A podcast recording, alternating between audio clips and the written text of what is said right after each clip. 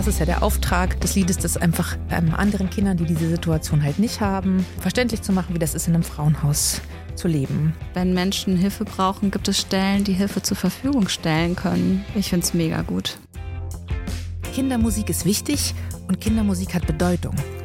Ich bin Suki Zucchini, Musikerin und feministische Aktivistin. Und in diesem Podcast spreche ich mit der Pädagogin und Antirassismus-Trainerin Dora Bemanesch, die für mein Album Da haben wir den Salat das diskriminierungssensible Lektorat übernommen hat. Wir wollen euch einladen, mit uns in einige der großen Themen rund um Kindheit, Elternschaft und Familie wie Gefühle, Geschlechtergerechtigkeit, Selbstbestimmung und einiges mehr einzutauchen. Herzlich willkommen zu Track Nummer 9. Wir befinden uns in der Nachbarinschaft, in der unmittelbaren Nachbarinschaft zum Regenbogenhaus. Hier kommt nämlich noch ein Haus und zwar ein sicheres Haus. Und das klingt so. Liebe Kinder, hört mal her, ich hab hier ein wichtiges Thema.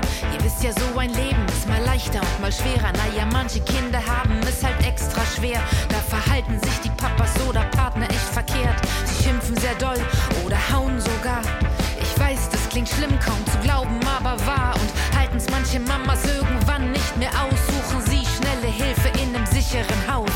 Ein Haus, dessen einziger Zweck es ist, zu schützen, was an Menschen so verletzlich ist. Dort sind sie sicher und werden unterstützt. Sie können ruhen beschützt. Sie wohnen dann gemeinsam an geheimen Orten, aber wie das so ist, sagen sie in eigenen Worten. Wir haben nämlich Kinder, die dort leben, gefragt. Mögt ihr mal erzählen? Und das haben sie getan.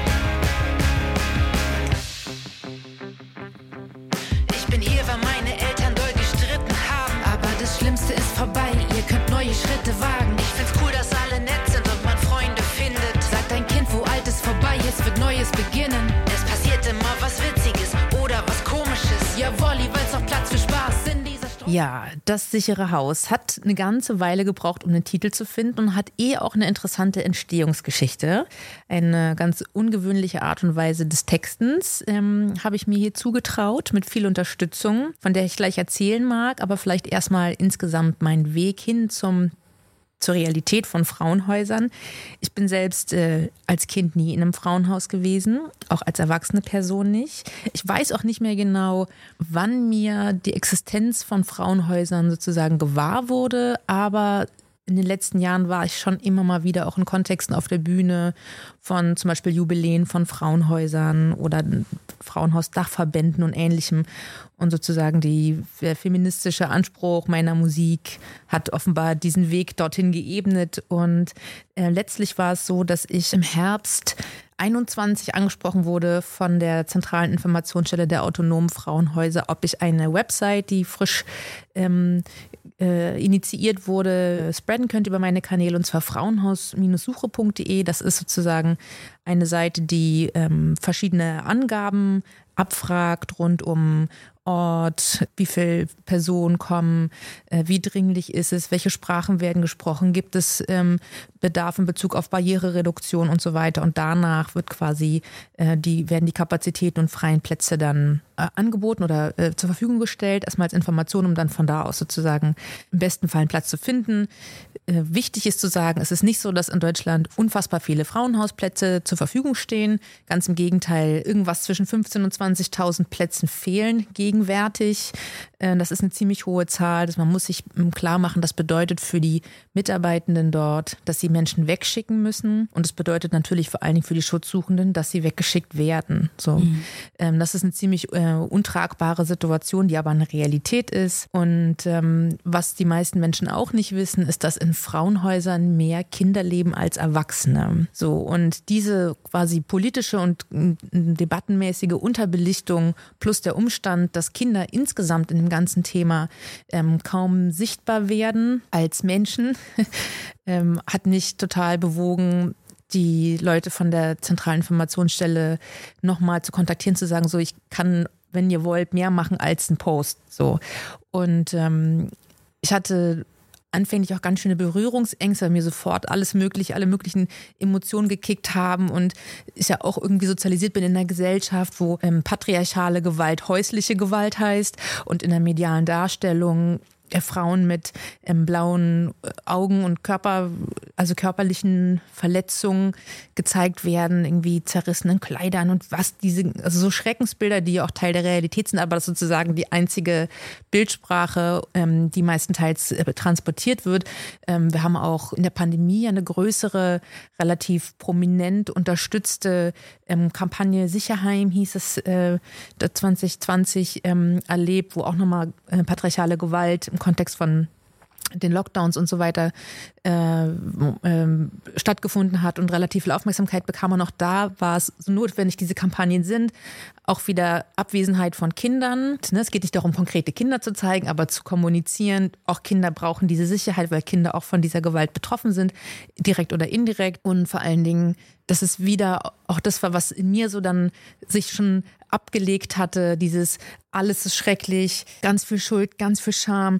Äh, wie kommt man da je wieder raus? Um Himmels Willen, das ist alles so schlimm, da kann ich gar nicht hingucken, das halte ich gar nicht aus. So. Mhm. In den Gesprächen mit den Leuten von der, ich kürze sie ab, ZIF, Zentrale Informationsstelle der autonomen Frauenhäuser, mit der ZIF wurde mir klar, okay, es ist alles voll schrecklich, aber es ist halt eben nicht nur das, das kann der Turning Point sein, das ist der Moment, wo aus der Abwärtsspirale andere Formen sich ergeben, wo ähm, dann im besten Fall endlich Sicherheit da ist, Veränderung möglich ist, Selbstermächtigung wieder möglich ist, wo Solidari Solidarität gelebt wird, wo ähm, das Schweigen ein Ende hat und diese ganzen Dinge, die eine ganz andere Richtung ähm, nicht nur andeuten, sondern auch begehbar machen. Und also es war richtig so, ich saß da vom Computer und habe so mit den Tränen gekämpft, als sie mir so erzählt haben, wie sie so arbeiten, was so einfach ihre tägliche, ihr täglich Brot ist im, im Kontext der ihrer Arbeit als Mitarbeitende im Frauenhaus oder an den Beratungsstellen.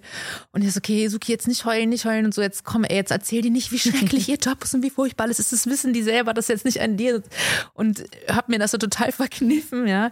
Ich habe denen das auch später gesagt, das erfahren die nicht jetzt. Sie wissen sozusagen, wie empowernd das für mich auch war, da mich zu engagieren oder zuträglich zu sein oder den Versuch zu unternehmen zumindest. Genau, und dann haben wir nämlich gemeinsam überlegt, ja, was kann ich jetzt eigentlich machen, außer irgendwie meine Social Media Channels nutzen, um Sachen zu spreaden.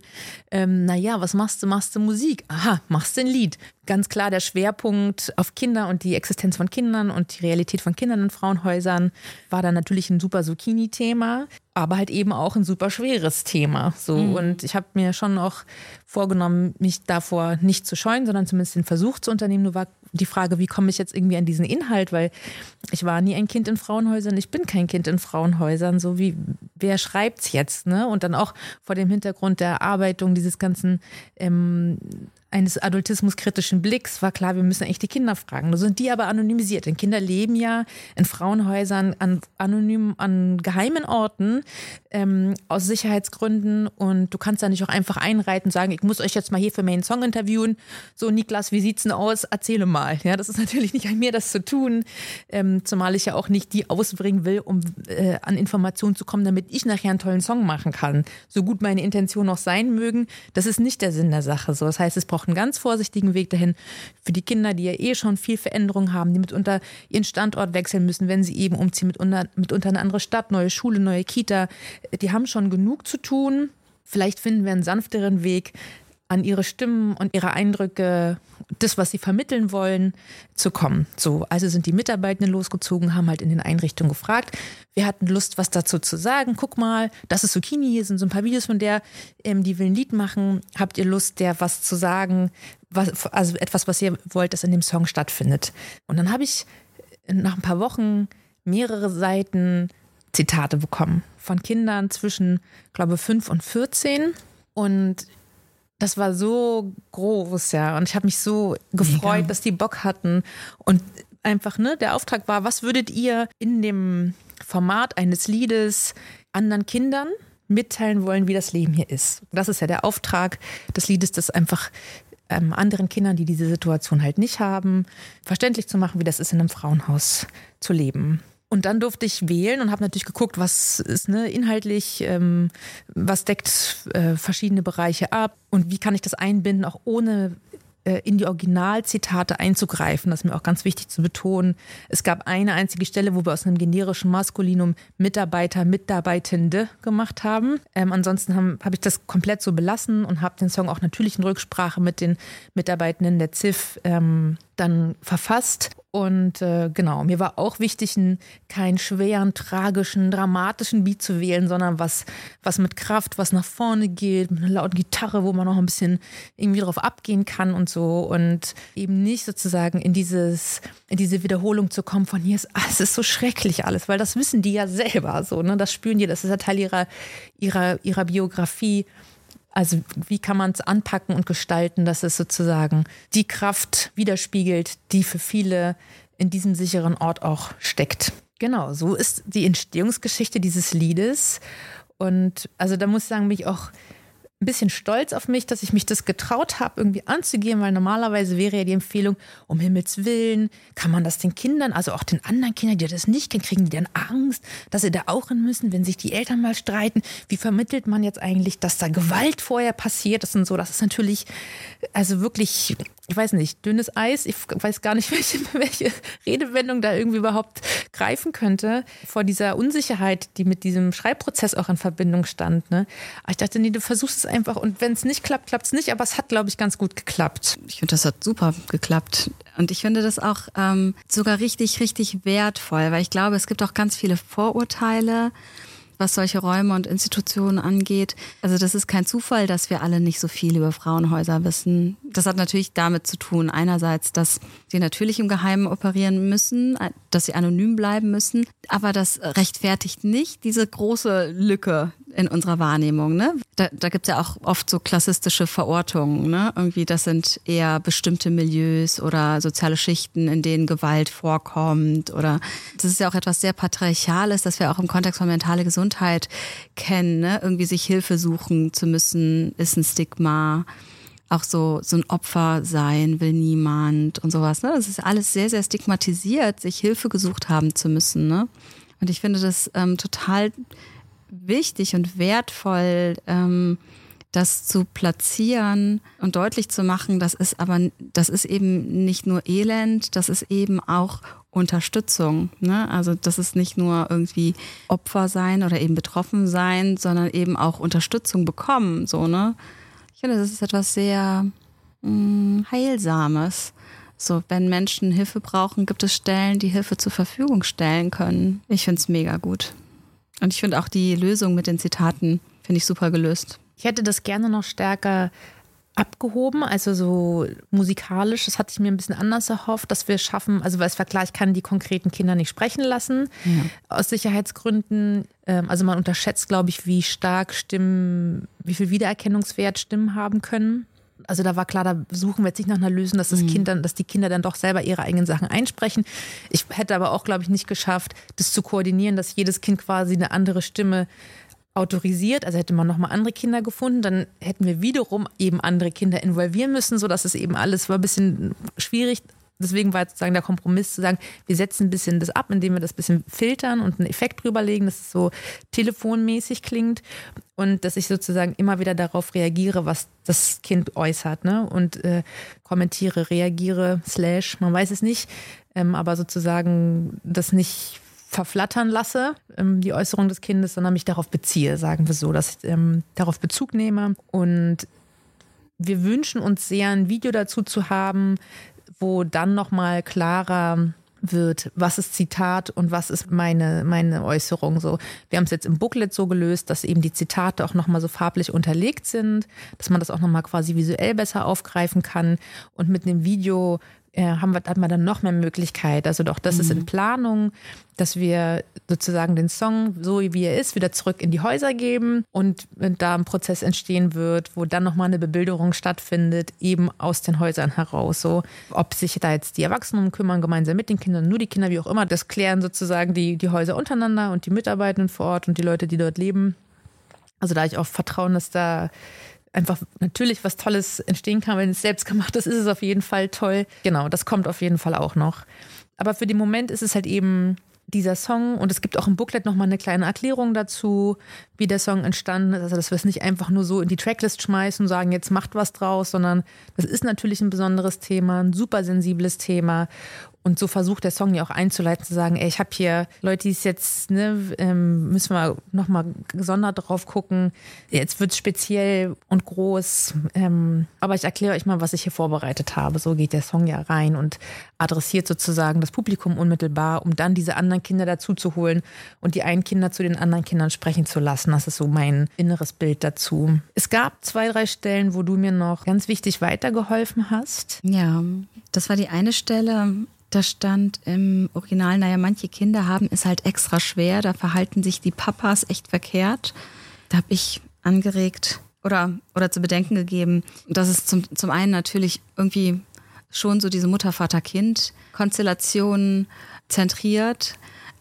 Einerseits, andererseits aber auch so ein bisschen unsichtbar macht, dass es eben ganz oft gar nicht mal so in dieser Mutter-Vater-Kind-Konstellation stattfindet, also Gewalt in Familien, sondern das habe ich mal gelesen vor einiger Zeit. Bei getrennten Elternteilen oder bei allein, alleinerziehenden Müttern steigt die Gefahr von Gewalt in verschiedenen Formen oder das Risiko, dass das Kind Gewalt erfährt in verschiedenen Formen, das steigt signifikant. Das sind ganz oft eben die neuen PartnerInnen ne, der, der Elternteile, die sich gewaltvoll in verschiedener Form Verhalten den Kindern gegenüber. Und das hast du dann ja auch schön gelöst. Ne? Ich war erst ein bisschen, oh nein, wie kriege ich das denn jetzt unter, um genau das irgendwie zu erklären, weil mhm. zwischen den Papas der Kinder und den Partnern der Mütter, mhm. das sind ja völlig unterschiedliche Relationen. Mhm. Ne? Ich habe es jetzt in eine Zeile gepackt, da heißt es jetzt, da verhalten sich die Papas oder Partner echt verkehrt. Es sind ja nicht die Papas der Mütter mhm. und nicht die mhm. Partner der Kinder, ja. sondern so.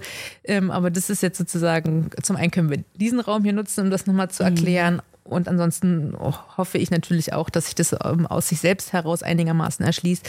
Aber es ist eine super wichtige Ergänzung. Und das haben nämlich auch die Mitarbeitenden aus den, ähm, von der ZIF auch nochmal sehr, äh, auch mit großen Augen aufgegriffen, von wegen, ja, natürlich, stimmt ja, das äh, ist uns ja klar, das ist ja deren, mhm. deren Arbeit, aber dass das auch nochmal darin Eingang gefunden hat. Also sozusagen, da hast du auch nochmal an der Stelle das, was sie selber gar nicht benannt haben in den Rückmeldungen, nochmal ergänzt. So. Ach. Ja, ja, ganz stark. Und natürlich verbleibt das ganze Thema jetzt sehr in, einem, in einer binären Geschlechterlogik. Ne? Ich finde auch, wir müssen aufpassen, wenn wir gender-inklusiv, gender-sensibel operieren wollen, dass wir nicht reale Verhältnisse ignorieren. Ne? Wir leben in einer patriarchalen Gesellschaft und in heterosexuellen Beziehungen gibt es einfach ganz klare Gefälle die von Cis-Männlichkeit ausgehen, von, von toxischer Cis-Männlichkeit. Ne? Also von daher bin ich jetzt auch nicht dafür, dass wir jetzt auflösen und sagen, ja, manche Elternteile ähm, die hauen zu. Und äh, das ist auch real, ne? Auch Mütter ähm, sind gewaltvoll. Es gibt auch Männer in heterosexuellen Beziehungen, Cis-Männer in heterosexuellen Beziehungen, die Gewalt ausgesetzt sind. Und gleichzeitig gibt es eben dieses System, diese über, diese Struktur, in denen es ganz klare, also nicht mal Gefälle gibt, sondern ganz klare Verhältnisse zu, zu Ungunsten. Und da finde ich auch irgendwie wichtig, dass wir das dann auch benennen. Ne? Und genau mit diesem mhm. Argument bin ich auch ähm, durch diesen Song gegangen. Ja. Und ne, also alleine im Begriff Frauenhaus äh, steckt ja im Prinzip auch schon irgendwie eine Festlegung auf eine bestimmte Form von Geschlechtlichkeit und so weiter. Mhm. Und wir würden bestimmte Projekte, äh, keine Ahnung, äh, Filme, Orte, Institutionen und so weiter nicht mehr so ohne weites als Frauen irgendwas bezeichnen. Da sind wir darüber hinaus. Das ist natürlich auch ein bisschen der Geschichte der Frauenhäuser geschuldet und den Begriffen und Verständnissen von Geschlechtlichkeit irgendwie aus den letzten 40, 50 Jahren. Aber ähm, die Frauenhäuser sind ja auch zunehmend auf dem Weg dahin, irgendwie das zu reflektieren mhm. und auch irgendwie äh, inklusiver ähm, sich selbst zu verstehen und auch eben auch inklusiver zu handeln im Umgang mit den Menschen, die dort sind. Aber für den Song sind wir ganz klar dabei geblieben. Es sind Frauenhäuser und die Gewalt geht zum allergrößten Teil von den Papas oder Partnern aus. So. Und CIS heißt übrigens, äh, ne, dass ich das nochmal sage, ich habe oh, ja, gerade von CIS, mhm. CIS-Männern, glaube ich, gesprochen und CIS-Frauen. Also ähm, CIS bedeutet, ist quasi das Gegenstück zu Trans. Ne? Also Menschen, die sich mit dem Geschlecht identifizieren oder mit dem Geschlecht einverstanden sind, das sie bei der Geburt zugewiesen bekommen haben. Das ähm, ist die Bezeichnung dafür, CIS-Frauen. Genau. Ein andere, eine andere Textstelle, wo du mir nochmal weitergeholfen hast, war eine, wo unterschiedliche Formen von Gewalt benannt werden. Und zwar durch die Begriffe Schimpfen und Hauen. Die hatte ich in einer, mhm. in einer bestimmten Art ins Verhältnis zueinander gesetzt und da hattest du einen Einspruch. Magst du da nochmal von deinem Gewaltverständnis berichten? Und ja. ja.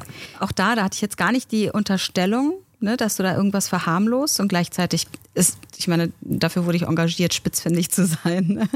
Im Original stand, sie schimpfen nicht nur, manche hauen sogar. Und ähm, ich habe dann rückgemeldet, dieses nicht nur. Also ich habe eigentlich mehr so zu bedenken gegeben, so ne, wie kann man das lösen, dass man verbale Gewalt nicht verharmlost. Ne? Also Schimpfen ist ja eine relative Angelegenheit, ist ein Spektrum. Ne? Also ich weiß auch immer nicht, so wann wann hört Schreien auf und wann fängt Brüllen an. Ne? Hat vielleicht auch manchmal gar nicht mal mit Lautstärke, sondern mit Energie zu tun oder so. Oder ne? Blicken. Oder mit Blicken. Ja, das fand ich, ähm, das fand ich irgendwie wichtig, weil in Familien in Deutschland wird viel, viel mehr gehauen, als wir uns vorstellen. Ich habe jetzt gar keine Statistiken zur Verfügung, aber es ist immer noch so viel gängiger, als wir es uns auch gerne wünschen würden oder uns auch vorstellen von uns als vermeintlich so progressive Gesellschaft. Aber eben verbale Gewalt ist natürlich eine Ebene, für die es viel zu wenig Bewusstsein gibt. Ne? Also für mich sowieso ne, mit der gewaltfreien Kommunikation, dann habe ich nochmal ähm, ein weitergehendes Verständnis davon. Also mein Verständnis von Gewalt, das fängt schon viel, viel früher an. Wobei Gewalt jetzt auch nicht notwendigerweise etwas ist, was mit Aggression zu tun hat, sondern das ist ein Verständnis von, was schadet uns eigentlich? Auf welche Weise kommunizieren wir so, drücken wir uns aus, dass es uns eigentlich allen gar nicht so gut geht. Wir alle eigentlich auch gar nicht das bekommen, was wir brauchen und wollen und gerne hätten und so. Ne? Also ja, das, das fand ich irgendwie wichtig. Sie schimpfen nicht nur, äh, manche hauen sogar. Wie können wir ähm, Schimpfen auch sichtbar machen als Form von, damit geht es uns nicht gut. Mhm. Das hast du ganz cool gelöst. Du hast dann ja geschrieben. Ich habe geschrieben. gemacht. Sie schimpfen sehr doll oder hauen sogar. Das heißt, ich habe beides quasi nochmal eine Stufe mhm. hochgelegt, um aber auch nicht den Eindruck zu erwecken, dass es sobald irgendwie geschimpft wird, das ja. schon der Punkt ist, genau. wo eine Gewalt einsetzt, die dann den Weg ins Frauenhaus eröffnet. Ne? Also auch sozusagen Kinder nicht jetzt in die Angst zu versetzen, dass wenn sich die Eltern streiten, dass das jetzt sofort bedeutet, dass man quasi auch schon in diesem Song dann stattfindet sozusagen. Mhm. Und auch Eltern natürlich nicht beschämt, ne? Mhm. die schimpfen. Also ich schimpfe auch ne? als als Elterntrainerin, als Pädagogin und so weiter. Ne? Das ist zum einen menschlich, zum anderen auch einfach eine Form von Kommunikation. Ne? Also ähm, die auch durchaus, ne, wenn wir über die Berechtigung von Gefühlen sprechen, ne? Wut markiert ja zum Beispiel, eine Funktion von Wut ist ja auch zu markieren, so mir ist das aber wirklich ernst. Ne, manchmal erkenne ich durch die Wut meiner Kinder, was denen wirklich wichtig war. Das habe ich vorher ganz unterschätzt. Ne? Also es ist nicht nur menschlich, es hat auch einen Zweck, wenn wir mit unseren Kindern mal schimpfen, wenn das eben nicht systematisch passiert, wenn wir das einfach im Blick haben. Ne?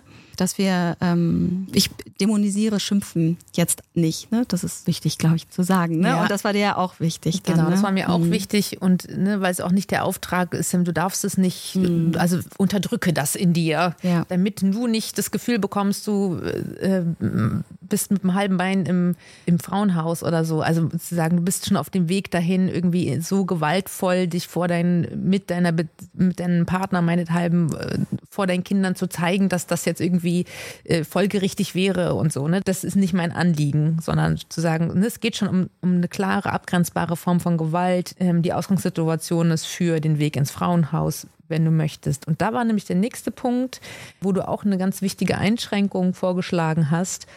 Und zwar äh, war das die Stelle, ich hatte geschrieben, und halten es die Mamas irgendwann nicht mehr aus, suchen sie schnelle Hilfe in einem sicheren Haus. Und du hast die Einschränkung manche Mamas vorgeschlagen. Ja, ich habe das vorgeschlagen, weil es eben nicht so ist, dass sich Kinder darauf verlassen können, dass, wenn Mama es nicht mehr aushält, sucht sie sich Hilfe. Das ist nicht die Realität leider. Also sowohl leider für die Mamas als auch für die Kinder. Ne? Also das ist kein Automatismus. Und ich finde, es ist auch wichtig, dass wir das übereinander als, als Menschen, als Gemeinschaft in einer Gesellschaft wissen. Einige Menschen kriegen das, kriegen ihr Leben geregelt. Einige Menschen haben die Unterstützung, die sie brauchen. Einige Menschen können die Unterstützung, die sie brauchen, suchen. Und es gibt Menschen, denen steht das einfach nicht zur Verfügung. Und zwar nicht, weil sie unfähig sind oder weil die Bi Biografien und Prägungen sind so unterschiedlich. Es gibt ähm, Prägungen, die wir mitnehmen aus unserer Kindheit, aus unserer Jugend, die normalisieren bestimmte toxische Verhältnisse. Also es gibt so viele Menschen, denen fällt es gar nicht auf. Hm. Oder wenn es ihnen auffällt, dann haben die gelernt, ich habe es aber verdient. Ne? Also wenn sie, wenn es ihnen auffällt, das ist eigentlich nicht okay, wie mit mir umgegangen wird in dieser Partnerinnenschaft. Ne? Dann gibt es aber trotzdem Glaubenssätze, die wir, die wir mitgenommen haben aus, unseren, aus unserem Gewordensein. Ne? Also es ist leider überhaupt gar kein Automatismus und es ist einfach zutiefst menschlich. Also es ist auch kein Versagen, sich nicht rechtzeitig Hilfe geholt zu haben oder auch dieses kenne es auch so, so gut, so diese Selbstvorwürfe. Warum bin ich so lange geblieben? Warum bin ich so lange geblieben? Ne? Aber das ist ja auch eine Frage, die die Gesellschaft an, an Betroffene von Gewalt oftmals richtet. Absolut, ne? ja. Dann, warum, warum dann bist geht du doch einfach. Gegangen? Genau, ja, lass oder, dich doch einfach scheiden. Oder noch schlimmer, warum bist du dann zurückgekehrt? Oh ja. ja. Mhm. Genau, das sind alles Dinge, die da drin natürlich mhm. äh, implizit stattfinden. Ähm, alles Realitäten, die da drin auch ein Stück weit enthalten sind.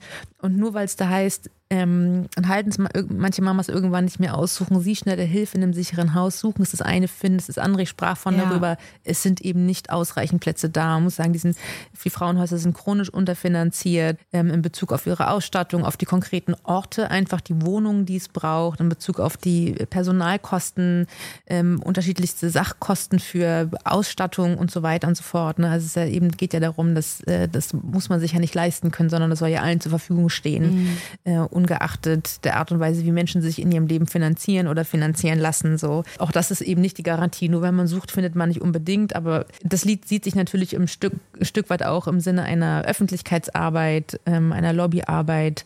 Und äh, deswegen war es sozusagen mir auch nochmal so wichtig, ähm, das überhaupt unterzubringen. Mir ist noch eine Stelle aufgefallen, jetzt, als wir es gerade nochmal gehört haben. Da heißt es, man sollte auch mit Kummer immer ehrlich sein. Das ist so eine Allformulierung, an der ich mich gerade total störe, weil das ist auch so ein Imperativ. Man sollte, das steht ja nicht, okay, ich habe nicht gesagt, man muss, aber man sollte es schon so nahelegen, aber dieses immer dann. Ja. Und es ist eigentlich auch total okay, wenn Kinder für sich entscheiden, für den Moment äh, oder auch die Erwachsenen. Ähm, ich kann es gerade nicht so sagen, wie es ist. Mhm. Äh, genau, also ich verstehe natürlich meine eigene Schreibintention an der Stelle, aber mhm. ich stolpe auch gerade darüber zu sehen, immer, ähm, die selbst in einem noch so fürsorglichen und sicheren Umfeld ist das nicht immer gegeben, dass ein immer wirklich möglich ist. Das ist auch etwas, was ich irgendwann mal so gelernt habe, so ne, in meinem in meinem Empowerment und ähm, Wissensaneignungsprozess, ne? so alle Gefühle validieren und alle Gefühle immer kommunizieren und so weiter. Ne? Und ich weiß gar nicht, wo ich das dann gehört habe, wer mir das gesagt hat, dass es manchmal auch eine wichtige Strategie ist, Gefühle für sich zu behalten. Ich kenne das bei meinem, bei meinem Kind, vor allem als er so ein bisschen jünger war, der ähm, ist dann so ein bisschen verschlossen geworden in bestimmten Situationen. Ich dachte so, ausgerechnet ich, die das alles so ne, gelernt hat und bei und auch irgendwie beibringt anderen und sowas. Ne? Irgendwie, mein Kind fühlt sich da gar nicht frei. Offenbar irgendwas ist in der Schieflage. Und dann ähm, habe ich aber gedacht, so manchmal sind einem die Gefühle auch einfach zu viel in diesem Moment. Mhm. Ne? Ich finde auch, dieses sollte das ist auch eine große Aufgabe, das mhm. immer.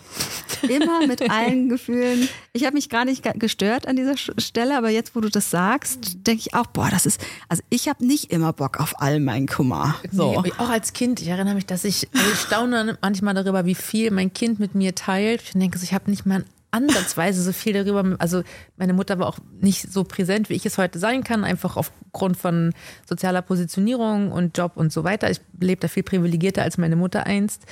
Aber ich habe nicht ansatzweise so viel von mir berichtet, von meinem Herzchen und meinen ganzen Anliegen. Ich habe halt früh Tagebuch geschrieben, habe das, glaube ich, ein Stück weit dahin verlagert. Ähm, aber wow, was ich alles für mich behalten habe. Und das auch tatsächlich bis heute auch wenn es vielleicht auf andere anders wirkt, dass ich viel mitteile und kommuniziere. Aber ich mache schon auch immer noch eine ganze Menge mit mir aus. Und das, ich bin damit nicht immer schlecht gefahren. Mhm. Ja. Das Ding ist ja auch, wir, wir leben gar nicht in, in, in Strukturen, in denen wir dann auch immer gut aufgehoben sind damit. Und manchmal ist es auch so, selbst wenn das zur Verfügung steht, ne, meinem Kind stand durchaus das zur Verfügung, Aber der hat da nicht immer Bock drauf einfach. Also man hat nicht immer Bock auf den ganzen Gefühlscheiß. Und ich ja auch nicht. Und was mache ich dann? Ich gucke dann Netflix.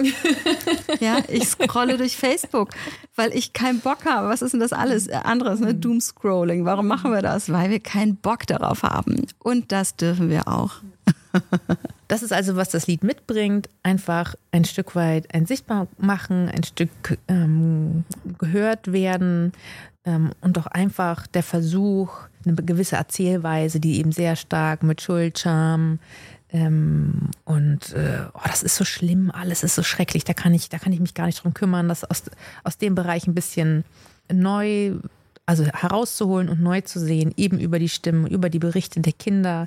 Ich finde das in dem Satz, ähm, das ist ein Haus für Menschen, hier wohnen Menschen, sehr schön zusammengefasst. Das ist, äh, auch wenn ich das nicht gegeneinander hierarchisieren will, aber das war tatsächlich meine absolute Lieblingszeile.